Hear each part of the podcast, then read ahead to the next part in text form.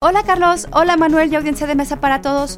Ustedes saben que la palabra histeria significa útero en griego, ¿cierto? El término histéresis suele vincularse al de histeria por su parecido, aunque provienen de dos raíces distintas. Histéresis significa retraso en griego y remite al fenómeno responsable de habernos mantenido en estado de alerta desde el terremoto del 19 de septiembre, gracias a la capacidad del cerebro de guardar vívidamente imágenes y sonidos. ¿Pero qué tiene que ver esto con la histeria? Psy Institute. Masterpiece Your Life. En el campo de la óptica existe un fenómeno descubierto por Peter Mark Roget llamado persistencia de la visión.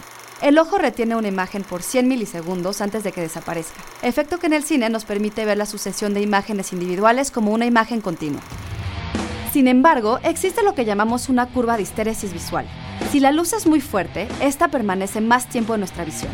Diversos estudios demuestran que una situación de estrés o trauma físico pueden hacer que este fantasma persista por más tiempo. Y esto puede aplicarse también al oído, como describe Sachs en El hombre que confundió a su esposa con un sombrero, donde una mujer escuchaba música en su cabeza debido a un evento traumático de su niñez. La histéresis y la histeria se vinculan en estos momentos debido a la retención auditiva de la alerta sísmica.